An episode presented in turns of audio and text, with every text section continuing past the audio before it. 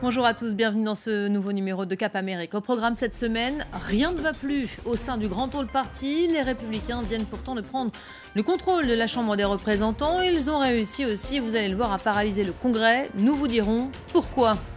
Semaine de grande émotion au Brésil, nous vous raconterons à la fois les adieux au roi Pelé et le grand retour de Lula à la tête du pays. Et puis on prendra à la fin de ce numéro la, direction de Las Vegas où tout le gratin de la technologie a rendez-vous pour le CES. On vous parle de cette grande messe avec Guillaume Gralet dans quelques instants. Ça n'était jamais arrivé en un siècle. Les élus de la Chambre des représentants ont été tout bonnement cette semaine incapables de lire un président le jour de l'inauguration du Congrès. 118e Assemblée américaine. Les républicains en ont pris les rênes, mais leurs divisions tellement fortes ont provoqué la paralysie de l'institution. Alors que se passe-t-il au sein du Grand Hall Party? Les tensions sont-elles prévues pour durer? Explication tout de suite avec Florence Gaillard.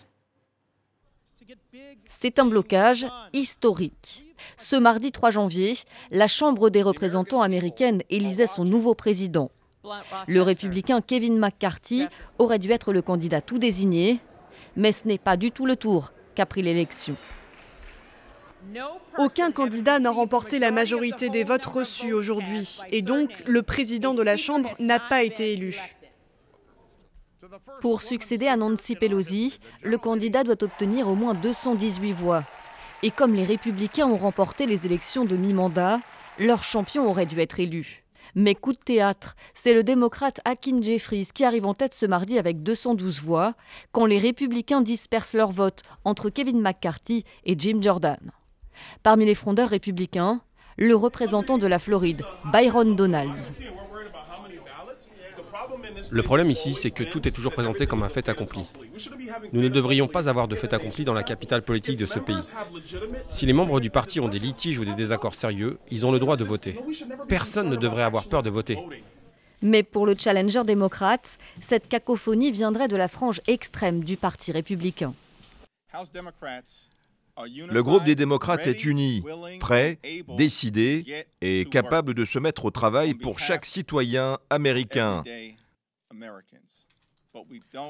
Mais nous n'avons pas de partenaire de l'autre côté de l'hémicycle, parce que le groupe des républicains est apparemment pris en otage par des ultra-républicains.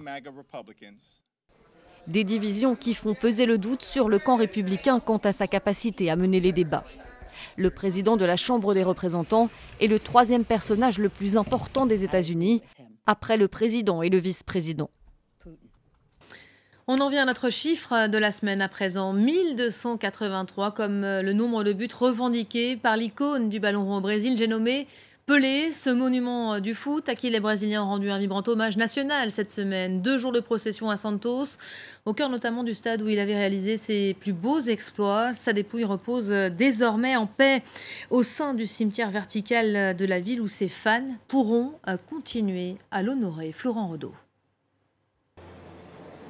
Recouverte par les drapeaux du Brésil et du club de Santos, la dépouille de Pelé entame son dernier trajet dans les rues de cette petite ville portuaire qu'il a vu devenir une icône.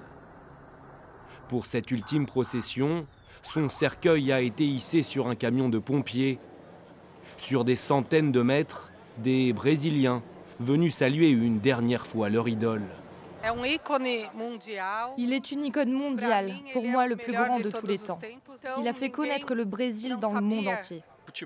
Le football ne sera plus le même après son départ. Santos non plus. J'habite à Sao Paulo, mais j'ai grandi ici, près du stade. Et j'ai des photos de lui et moi ensemble quand j'étais enfant. Tous ces hommages signifient que le roi sera avec nous pour toujours. Sur la route, le cortège funèbre passe devant la maison où la mère centenaire de Pelé vit toujours. Le roi est ensuite enterré ici, dans ce cimetière vertical qui sera accessible au public. La dernière étape de l'adieu de toute une nation à son plus illustre ambassadeur. Pendant 24 heures, son corps a été exposé sur la pelouse de Villa Belmiro, là où Pelé a forgé sa légende avec Santos. Plus de 230 000 personnes ont fait le déplacement. Décédé à l'âge de 82 ans, Pelé reste à ce jour le seul footballeur à avoir remporté trois fois la Coupe du Monde, un roi qui n'est pas prêt d'être détrôné. Eloula, lui aussi, est allé euh, s'incliner au-dessus de la dépouille de la star. Une parenthèse dans son début de mandat déjà mouvementé. Le Phoenix a fait son grand retour à la tête du Brésil dimanche dernier. Beaucoup d'émotions là aussi pour euh, celui qui a connu la prison, mais qui a réussi à se relever. Ému aux larmes, il a appelé les Brésiliens à l'aider à faire la paix. L'homme fort du PT qui euh, semble avoir pris conscience hein, de la tâche qui l'attend pour ce troisième mandat. Il a d'ailleurs déjà commencé à s'attaquer à d'importants chantiers. Explication avec euh, Thibaut Francesette. Il avait promis un changement radical. Comme un symbole, Lula a choisi deux thèmes chers à Jair Bolsonaro pour imprimer son empreinte, les armes et l'écologie. Lula suspend pour deux mois tout nouvel enregistrement d'armes pour les chasseurs, collectionneurs et tireurs sportifs. Le nombre d'armes dans cette catégorie avait triplé sous Bolsonaro. Il prend aussi des mesures pour préserver l'Amazonie, sujet sur lequel son prédécesseur a été vivement critiqué. La déforestation annuelle moyenne a augmenté de 75% par rapport à la décennie précédente. Le nouveau président a notamment réactivé le fonds Amazonie pour recueillir des dons, gelés en 2019. Plus généralement, Lula affirme sa volonté de contrer l'action de Bolsonaro. Malheureusement, une grande partie de ce que nous avions construit en 13 ans a été détruite en moins de la moitié de ce temps. D'abord par le coup d'État de 2016 contre la présidente Dilma Rousseff. Et ensuite par les quatre années d'un gouvernement de destruction nationale dont l'histoire ne pardonnera jamais l'héritage. Autre décision, un décret demandant une réévaluation de l'ancien président brésilien et notamment la levée du secret sur son statut vaccinal pour celui qui s'était opposé au vaccin contre le Covid. Le nouveau président brésilien a aussi pris des mesures sociales avec une prolongation du programme qui octroie une aide aux familles les plus pauvres, ainsi qu'une hausse de 9% du salaire minimum. Réduire la pauvreté, un défi de taille dans ce pays où 60% de la population souffre d'insécurité alimentaire. Voiture connectée, écran flexible, PlayStation VR 2, quelles seront les innovations incontournables du CES 2023 La grande messe annuelle des technologies et de l'électronique euh, donne rendez-vous cette semaine à Las Vegas. Ce sera du 5 au 8 janvier. Pour nous éclairer sur euh, les créations, ne surtout pas manquer, Guillaume Rallet nous accompagne sur ce plateau. Bonjour euh, Guillaume. Alors, peut-être un mot d'abord sur ce rendez-vous. C'est une vraie institution qui faisait office parfois, qui fait souvent d'ailleurs office de rampe de lancement pour les innovations, et ce depuis 1967, ça date. Hein. Ouais, il faut se replonger dans cette année, cette année, vous savez, euh, où euh, Claude François sort comme d'habitude. Et puis, il y a une poignée de passionnés euh, d'électronique, mais également de musique qui a décidé de se retrouver. On se retrouve cette fois-ci à New York, dans des hôtels. On va voir plusieurs grandes entreprises comme LG, comme Motorola ou encore Philips faire le déplacement, mais pas uniquement. Également des inventeurs, des bidouilleurs. Il y a même quelqu'un qui avait inventé une, radio qu'on tenait sur son, sur son poignet. Et petit à petit, eh bien, va s'instaurer un rendez-vous où vont être présentés de plus en plus de nouveautés, des nouveautés de plus en plus importantes, comme le jeu vidéo Pong. On était au milieu des années 70.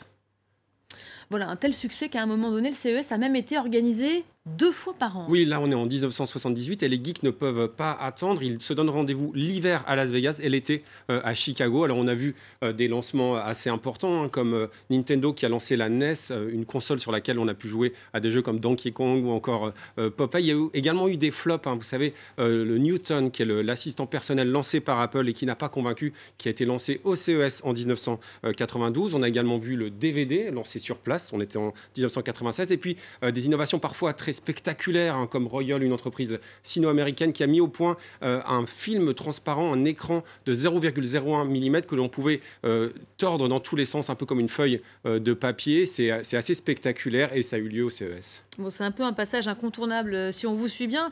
Le salon, il a aussi été le, théâtre de lancement de, produits beaucoup plus accessoires, à la limite de l'anecdote. Oui, alors là, j'ai eu la chance de parler à des, personnalités, des inventeurs français hein, comme Jacques Lépine. Et en 2013, Jacques Lépine eh bien, il montre, il fait la démonstration d'une fourchette connectée. Il nous explique eh bien qu'en monitorant en permanence le mouvement de nos doigts, ça va nous aider à mieux contrôler eh bien ce que ce que l'on mange. Ça a eu heureusement, j'ai envie de dire, pas réellement un grand succès grand public. Il a également lancé un biberon connecté. On a eu également des lancements qui correspondaient euh, à de réelles tendances, hein, comme celles que l'on connaît bien, qui concernent euh, le métavers. Et euh, en 2020, on a vu Samsung lancer Néon. On se retrouvait à parler avec des avatars plus vrais que nature.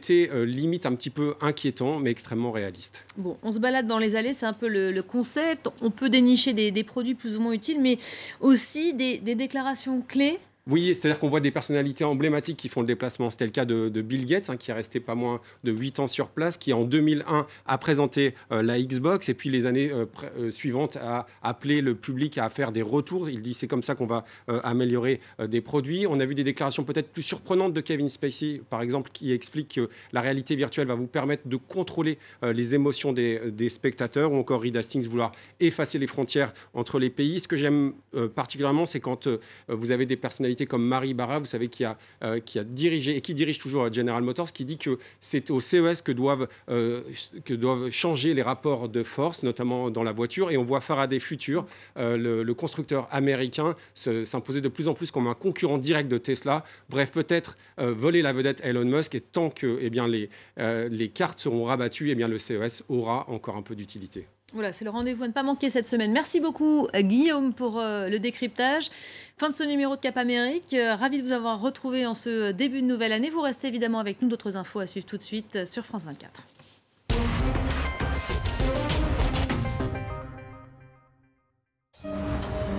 En 2017, à Charlottesville, un rassemblement d'extrême droite dégénère.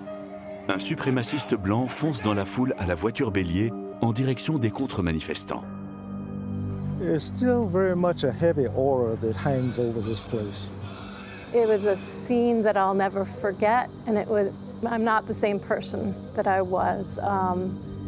Cinq ans plus tard, les habitants se sont-ils reconstruits? L'extrême droite et le suprémacisme blanc sont-ils toujours une menace dans le pays? Billet retour à Charlottesville, à voir sur France 24 et France24.com.